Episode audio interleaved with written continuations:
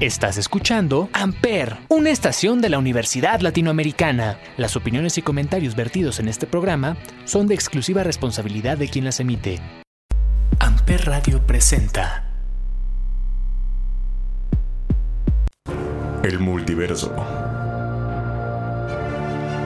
Es algo de lo que sabemos inquietantemente poco. Pero es tan real como nosotros en este mundo. Tanto así tenemos un sueño de nosotros mismos.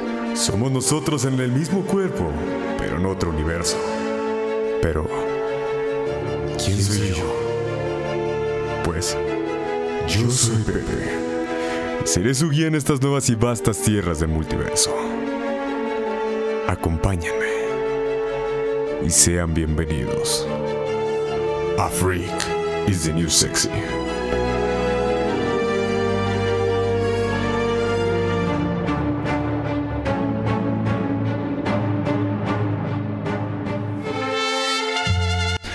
Tal mis freaks? ¿Cómo están? Sean bienvenidos de nueva cuenta Freakies y New Sexy, solo aquí por Amper, donde tú haces la radio. Claro que sí. El día de hoy daremos inicio a lo mejor de México, ya que la próxima semana empezamos septiembre. Ya se huele el pozole, se huele la reunión con la familia, pero el pozole, banda, el pozole, mis freaks, claro que sí. Yo soy Pepe el Vigilante y como siempre les doy la más cordial bienvenida. Ahora sí, y como siempre, para no perder el hilo de, la historia, pónganse sus audífonos, suban el volumen, pidan a Alexa que ponga Freak de New Sex en caso de que la tengan, evidentemente. Prepárense sus palomitas, sus papas, sus nachos, lo que quieran comer, un sandwichito, una carnita asada, no sé, cualquier cosita. Una carnita asada en lo que escuchan el programa, que no sería mala idea. Claro que sí. Su refresco, su agua, su tecito con mucho hielo, a pesar de que hay días con, con climas favorables, algunos no tanto. Y empecemos esto que se llama Freakies de New Sexy especial. Freaky Mexa, claro que sí.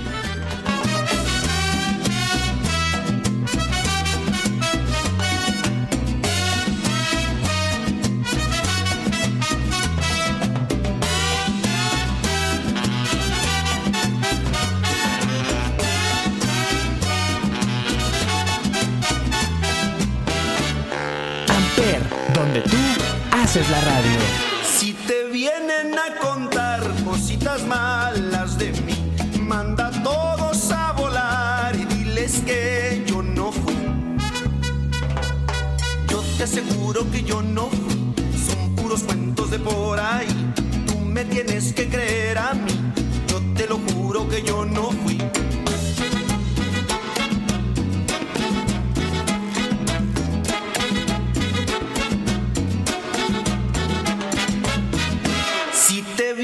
A contar cositas malas de mí. Manda a todos a volar y diles que yo no fui. Amper. Todos me dicen por ahí que tienes cara de yo no fui. Y a ti te dicen el yo lo Tú me tienes que creer a mí. Ay, mamá,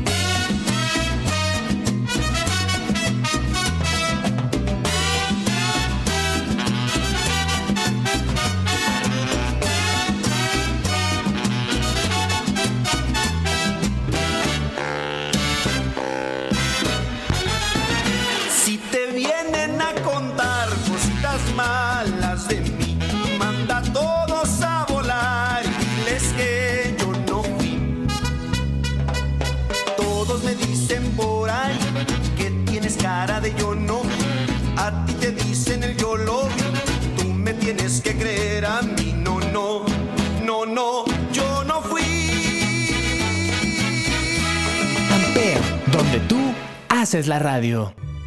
Como saben, el multiverso es un complejo de vastos mundos, realidades e historias nuevas por contar, como lo mencionamos siempre en todas las intros del programa. Y hoy entraremos al multiverso más divertido que, bueno, la verdad es uno de mis favoritos, el multiverso que más me encanta y que espero les guste a todos ustedes y también conocen. Bienvenidos al multiverso de México, el más vasto y con historias que abrieron el multiverso hace mucho tiempo en el año de 1947 con los tres García de Pedro Infante. Es literal el multiverso de nuestros abuelos o incluso bisabuelos. Me esperé abrir este multiverso porque todo el próximo mes de septiembre hablaré de los tres cineastas más chidos de México. Estoy hablando de Guillermo del Toro, Iñárritu y Cuarón. Al igual de que no lo pude hacer cuando empezamos hace un año casi, porque en octubre cumplimos un año, porque yo empecé en octubre y no en septiembre, obviamente. Pero, antes de empezar, definamos qué es el cine mexicano. Pues es algo relativamente simple. Es el conjunto de producciones fílmicas realizadas en nuestro querido llamado México o incluso realizadas en el extranjero por un equipo de profesionales y un presupuesto que, en su mayoría, es de origen mexicano. Cuando entramos a la primaria, en las clases de historia de México nos decían que Porfirio Díaz fue el primero en ver el cine y traerlo a México, pero no nos cuentan más a fondo qué es lo que pasó. Así que, Comencemos con una nueva sección, con un nuevo personaje, un nuevo invitado, vamos a ponerle, con esto que se llama La historia detrás de la historia. Claro que sí.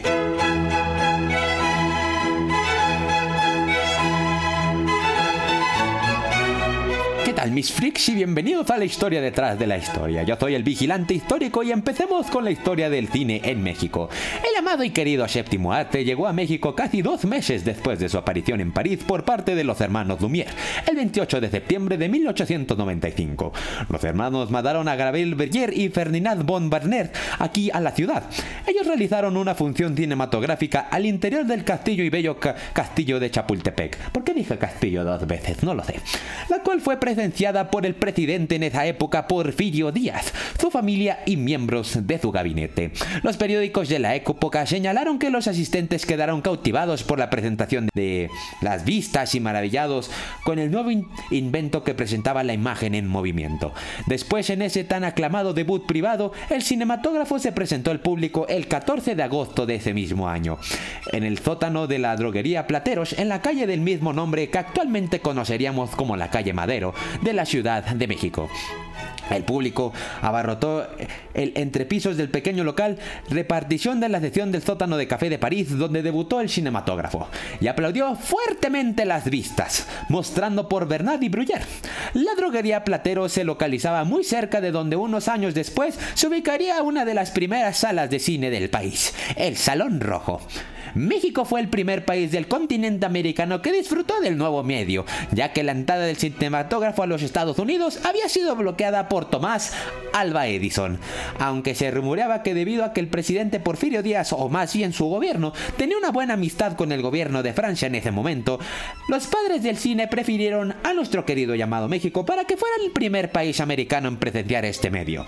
A principios del mismo año, Tomás Armand y Franklin Jenkins habían desarrollado en Washington el Vitascope, un aparato similar al, cinematógrafo. Edison había conseguido comprar los derechos del Vitascope y pensaba lanzarlo al mercado bajo el nombre de Biograph. La llegada del invento de Lumière significaba la entrada de Edison a una competencia que nunca se había experimentado. Brasil, Argentina, Chile, Cuba, Colombia y las Guayanas francesas fueron también visitados por enviados de los Lumière entre el año de 1896 y 1897. Sin embargo, México fue el único país del continente americano donde los franceses realizaron una serie de películas que pueden considerarse iniciadoras de la historia de una cinematografía. Y ese, mis niños, es el origen del cine en México y América Latina. Regresamos con su vigilante normal.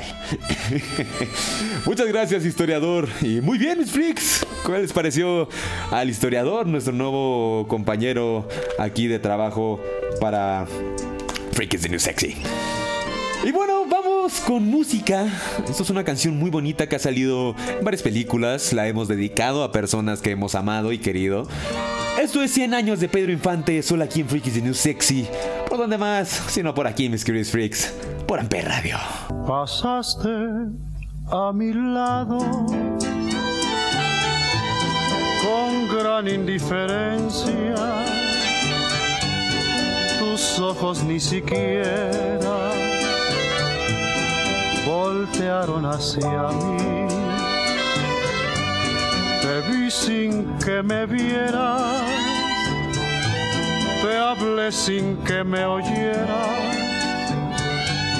y toda mi amargura se ahogó dentro de mí. Me duele hasta la vida saber que me olvidaste, pensar que ni desprecios merezca yo de ti. Amper. Y sin embargo sigue unida mi existencia. Y si vivo cien años, cien años pienso en ti.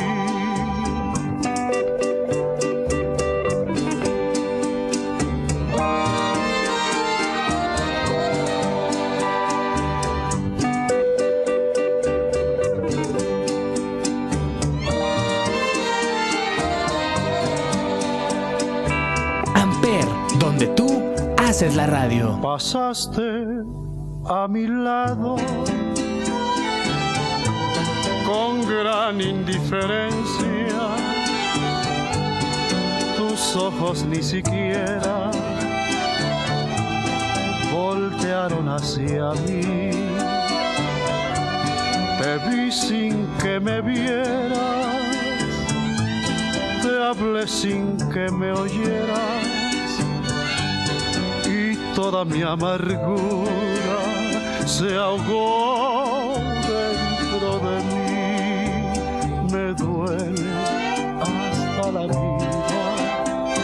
saber que me olvidaste, pensar que ni desprecios merezca de ti.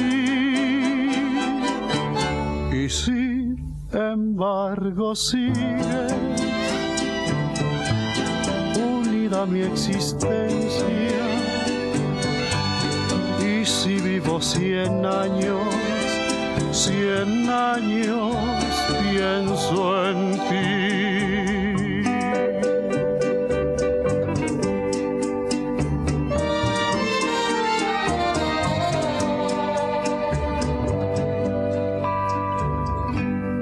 Amper, donde tú haces la radio.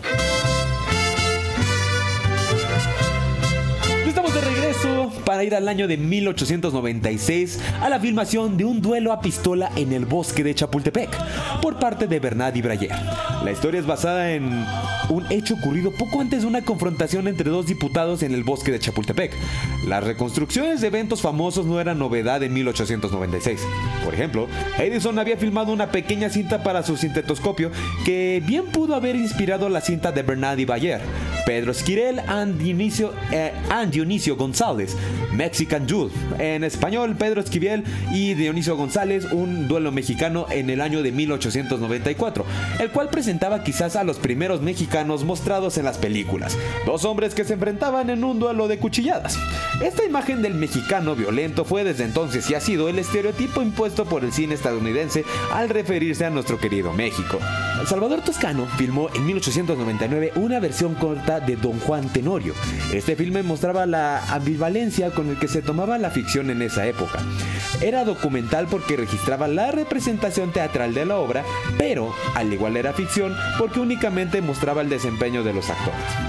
En 1907, el actor Felipe de Jesús Jaro realizó la primera cinta ambiciosa de ficción filmada en México, El Grito de Dolores o La Independencia de México en 1907.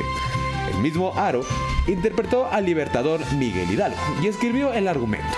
La película se exhibió casi obligatoriamente cada 15 de septiembre hasta el año de 1910. Otros filmes de ficción de esa época fueron El San Lunes del Valedor o El San Lunes Valedor. De 1906, cinta presumiblemente cómica dirigida por Manuel Noriega. Aventuras de Tip Top en Chapultepec de 1907, cortometraje de la ya mencionado Aro, El Rosario de Amozoc de 1909, primer filme de ficción de Enrique Rosas y el aniversario del fallecimiento de la suegra de Nart de 1912 de los hermanos Alba. El más antiguo filme de ficción del cual todavía se conservan algunas copias. Esta cinta es una comedia interpretada por los actores Vicente Nart y Antonio Alegría, cómicos del tenorio lírico que muestran una marcada influencia francesa en su estilo de realización. La Revolución Mexicana marcó una gran paréntesis, un gran paréntesis en la realización de filmes de ficción en México. Con la finalización oficial del conflicto en 1917, pareció renacer esta variante cinematográfica en la modalidad de largometraje. No fue hasta el año de 1917, de mismo modo, la principal importación de filmes hacia México provenía de Europa. Estados Unidos no terminaba de afianzarse con un gran centro de producción cinematográfico, aunque Hollywood ya comenzaba a perfilarse como la futura meca del cine. Además, las realizaciones tirantes entre México y Estados Unidos, junto con la imagen estereotipada del mexicano bandido, entre comillas, en muchos de los filmes norteamericanos, provocaban un rechazo tanto oficial como popular hacia muchas de las películas estadounidenses de la época. Francia e Italia fueron los patrones a seguir para la reinauguración del cine mexicano de ficción en 1917. Este año se estrenó en México El Fuego, Il Fuco de 1915, filme italiano interpretado por Pina Michinelli, actriz que logró gran popularidad aquí en México y que da la introducción al concepto de diva, mis queridos freaks del cine, el cual solo era utilizado para el teatro o la ópera. Otros filmes famosos de esta primera época de oro fueron En Defensa Propia de 1917, La Tigresa de 1917, La Soñadora del mismo año, producidos todos por la compañía Azteca Films, esta firma fundada por la actriz Mimi Derba y por Enrique Rosas. Construyó la primera empresa de cine totalmente mexicana, en la cual probablemente Debra haya sido la primera directora de cine nacional. Tras hablar sobre la historia con un poco más profundidad del cine mexicano. Vamos con más música y esta canción es mi favorita de toda la vida, yo creo, desde que tenía uso de razón, desde muy bebé, mi abuelo me la ponía y me la enseñó. Y vamos a ponerla, querida producción y DJ, por favor. Púchale play a esta canción de don Vicente Fernández, que en paz descanse. Solo aquí en Freakies de New Sexy, solo por Amper Radio. Te miré, estabas tan bonita Amper. tan sensual. Te imaginé ajena y me hizo mal. Ay, ay, amor. Ay, ay, qué dolor. Qué tarde comprendí, contigo tenía todo y lo perdí. Te miré con tu melena al viento y tu mirar, el ras de tu escote, tu lunar. Ay, ay, amor, ay, ay, qué dolor. Hoy muero de pensar que no voy a ser yo el que vas a amar. Estos celos me hacen daño, me enloquecen.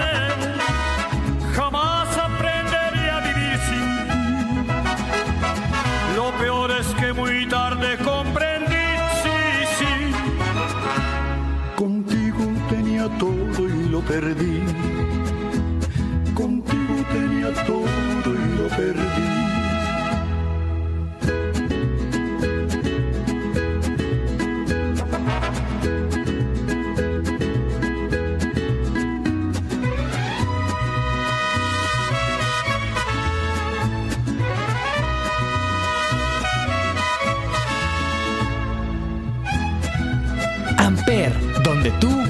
Haces la radio. Te miré, me confundió el llanto que rodó.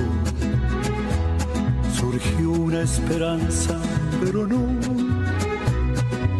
No, ya no hay amor. No, y fue mi error. Y hoy muero de pensar que no voy a ser yo al que vas a amar. Me hacen daño, me enloquecen. Jamás aprendería a vivir sin ti. Lo peor es que muy tarde comprendí, sí, sí. Contigo tenía todo y lo perdí. Contigo tenía todo y lo perdí. Amper, donde tú haces la radio.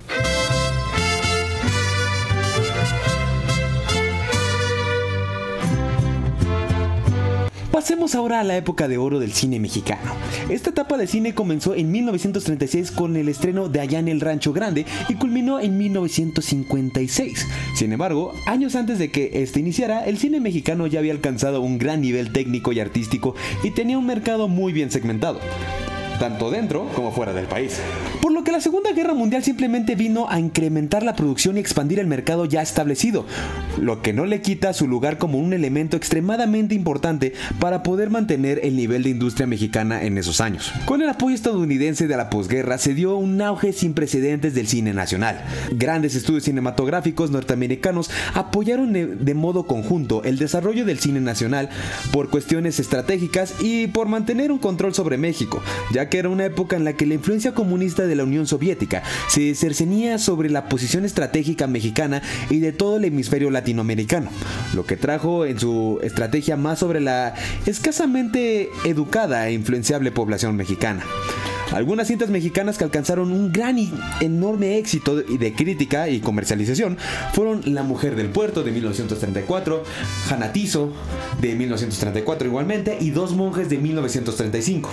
Figuras como Andrea Palma, Esther Fernández, Lupe Valdés, Tito Guizar y Domingo Soler habían alcanzado ya el nivel de mitos entre las audiencias mexicanas. Fue entonces que el inicio de la época de oro vendría con el estreno de la película Allá en el Rancho Grande que inaugura el género de comedia ranchera género cultivado, creado, nacido, experimentado, fermentado en México sin propagación en el resto del mundo, debido a la cultura e idiosincrasia mexicana.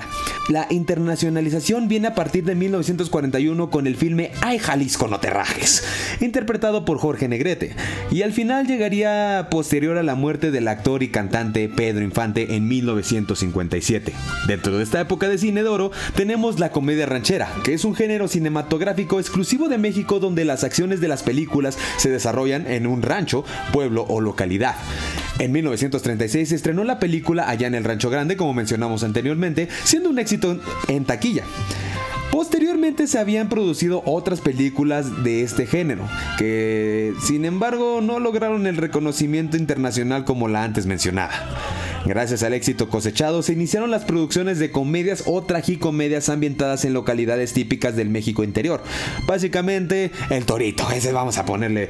El Pepe Toro es inocente, el torito, el torito, ese. La trama generalmente se desarrolla en algún lugar rural de México. Los protagonistas, obviamente, son charros de buen vestir, con su sombrero, su traje, todo, y mujeres perdidamente enamorados de ellos. El común denominador suele ser el tequila, el amor y las situaciones tanto cómicas como trágicas. El tema de la Revolución Mexicana fue recurrente en este mismo género. Del género se desprenden películas como El Gallo Guiro de 1936, Los Tres García donde se abre el multiverso en 1947 y Dos tipos de cuidado de 1952, entre muchas otras más. Sin embargo, esta fórmula fue exprimida como los limones a los tacos hasta llegar a realizar películas muy malas como cuando ya no tiene jugo limón y de muy bajo presupuesto y de misma forma ya no tiene jugo limón. Actualmente se considera como clásicos de la cinematografía mexicana algunas de estas películas, como las antes mencionadas.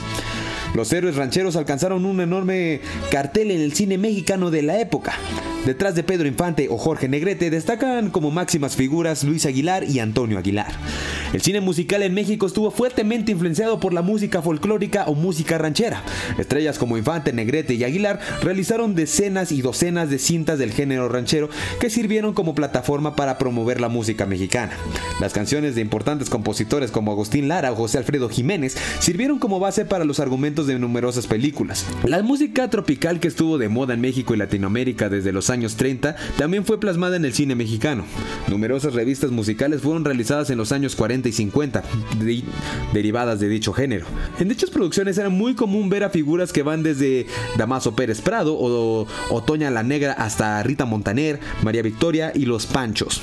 Sin embargo, el cine musical en México estuvo mayormente representado por el llamado cine de rumberas. Existen más y más y más géneros que surgieron dentro de esta época de oro. Pero antes de seguir, vamos con la penúltima canción, antes de acabar este querido programa especial Freaky Mexa.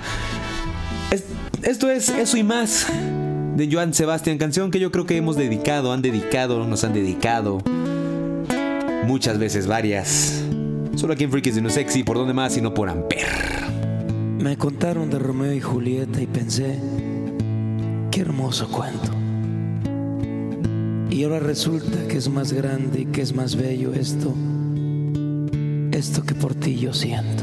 Amper, donde tú haces la radio. Cruzaré los montes, los ríos, los valles por irte a encontrar.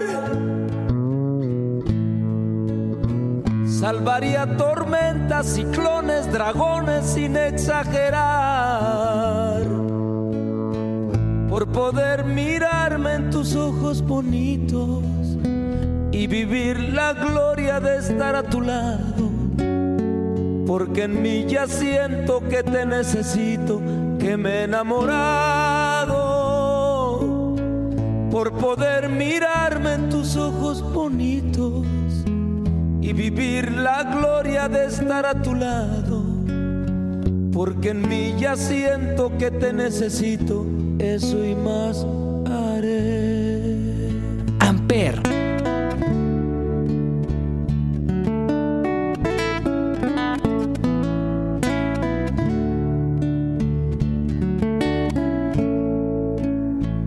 Por asegurar la sonrisa de tu alma buscando equidad. Yo podría empeñar lo más caro que tengo, que es mi libertad sería un honor y amor ser tu esclavo, sería tu juguete por mi voluntad. Y si un día glorioso en tus brazos acabo, qué felicidad. Si sería un honor y amor ser tu esclavo, sería tu juguete por mi voluntad. Y si un día glorioso en tus brazos acabo, qué felicidad.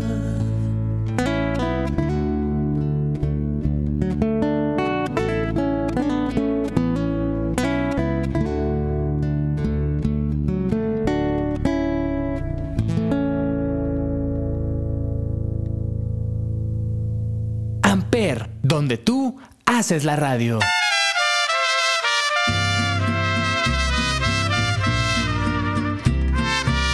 Regreso después de escuchar esta rolita para cerrar el programa con los directores mexicanos más famosos en la actualidad, pero hablaré de ellos como les conté al principio más a fondo en un programa independiente para cada uno, para cada uno de ellos, empezando por Alfonso Cuarón, ganador en 2014 y 19 del premio de la Academia como mejor director. Se le considera como uno de los cineastas mexicanos más prometedores de su generación y de trascendencia internacional en los últimos años. Cuarón comenzó dirigiendo una película independiente en su país natal, la cual lleva por título Solo con tu pareja de 1991. Pero el reconocimiento internacional le llegaría con producciones norteamericanas como la película de la princesita de 1995 y con su cuarto largometraje Y tu mamá también del 2001. Posteriormente dirigió proyectos de grandes presupuestos y bien recibidos por la crítica y los fans de Harry Potter con Harry Potter y el prisionero de Azkaban del año 2005, Children of the Man de 2006 y Gravedad película que le mando un saludo a mi mamá le metió la ansiedad del planeta, a mí también, obviamente. Esa película te mete mucha ansiedad y mucho estrés del 2013. Película con la que ganaría el Oscar a Mejor Director el cual lo convierte en el primer director latinoamericano en obtener dicho galardón. Igualmente ganó el Oscar a Mejor Montaje. La última película que ha sido aclamada por la crítica fue Roma del 2018, la cual le valió el primer Oscar para México en la categoría Película extranjera, que además ganó el Oscar a Mejor Director y Fotografía. También ganaría el Globo de Oro y el premio BAFTA, el British Academy Film Awards, a Mejor Director. Roma ganó el Globo de Oro y BAFTA al igual que a Mejor Película Extranjera y dos BAFTAs por Mejor Fotografía y Película. Después hablemos del gordito que todo mundo ama y que neta me dan muchas ganas de abrazarlo para saber si sigo era Hot Cakes, Guillermo del Toro, director, guionista, productor y novelista mexicano, galardonado con el premio Goya y varias veces en el premio Ariel. Guillermo del Toro empezó a filmar en México desde adolescente, cuando estaba en el Instituto de Ciencias en la ciudad de Guadalajara. Pasó 10 años en diseño de maquillaje y formó su propia compañía, Nicropia, antes de poder ser productor ejecutivo de su primer filme a los 21 años. Fue el cofundador del Festival de Cine de Guadalajara y creó la compañía de producción Tequila Gang. Guillermo del Toro es un cineasta que ha dirigido una amplia variedad de películas, desde adaptaciones de cómics como Hellboy y Blade 2, hasta películas de terror y fantasía histórica, las que son su, su auge o su, su firma, vamos a ponerle.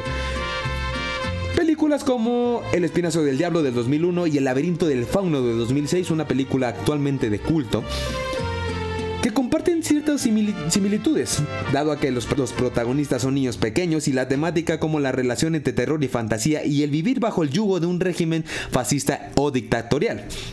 Guillermo del Toro se caracteriza por imprimir una estética y ambientación espectaculares a sus películas, creando ambientes tétricos o agobiantes e incluso situaciones mágicas y fantásticas. Su estilo está muy marcado por su gusto por la biología y por la escuela de arte simbolista, y su fascinación por el mundo fantástico desde el punto de vista de los cuentos de hadas y su gusto por los temas oscuros. Sus trabajos incluyen frecuentemente monstruos o seres fantásticos, tal es el caso como la nueva película que sale en diciembre de stop motion de Pinocho y Guillermo del Toro siempre ha afirmado estar enamorado de los monstruos. Y al final, pero no menos importante, Alejandro González Iñárritu, cineasta, guionista, productor y compositor mexicano ganador de cuatro premios Oscar. Es considerado uno de los mejores cineastas en la actualidad. Iñárritu es el primer cineasta mexicano en obtener dos veces consecutivas el premio Oscar a Mejor Director y el premio del Sindicato de, de Directores, la DGA. También es el primero en dirigir una cinta ganadora del premio a mejor película que otorga anualmente la Academia de Artes y Ciencias Cinematográficas. Además, recibiría el premio a mejor director en el Festival de Cannes de 2006 por su trabajo en la cinta Babel. Sus seis largometrajes Amores Perros del año 2021 gramos 2003, Babel 2006, Beautiful de 2010 y Birdman con nuestro querido Michael Keaton, el Batman más chido o uno de los más chidos en mi lista de Batmans del 2014 y El Renacido con Leo DiCaprio de 2014 han sido aclamados por la crítica a nivel mundial. Todos ellos han recibido premios en festivales internacionales y nominaciones al Oscar en diferentes categorías. Iñárritu ha ganado en total a lo largo de su carrera 4 Golden Gloves, 3 BAFTAs y un premio al mejor director en el Festival de Cannes. En 2015 ganó 3 premios Oscar por su película Berman, premio que le dio el mejor director, mejor guion original y mejor película. En el año 2016 ganó un premio Oscar por su película El Renacido a Mejor Director, siendo así el primer mexicano y el tercer cineasta en ganar dos premios Oscar de manera consecutiva en la categoría de Mejor Director en los últimos 60 años. Claro que por su pollo que yes. Y bueno, mis freaks, eso ha sido todo por hoy en este especial Freaky Mexa. Me despido, no sin antes dejarles un recordatorio que el próximo lunes estaremos con Maucap en Gamers House, hablando de mis videojuegos favoritos. Me despido también, no sin antes dejarles mis redes sociales que se escriben pepe-gt23 en Instagram y ppgt en Facebook. Y me pueden encontrar en TikTok como arroba de-freak guy, claro que sí. Y ahora sí, eso es la verdad, ¿no? Todos tienen una historia por contar. En cuanto a mí, yo soy Pepe. El multiverso con todos sus mundos y sus historias son y serán mi destino. Seguiré investigándolo hasta el final. Nos vemos la próxima semana con más y nueva información. Solo aquí en Freakies No Sexy. Por donde más y no por Amper. Tú, ya sabes, haces la radio. Te encuentro despierto, me dices lo siento con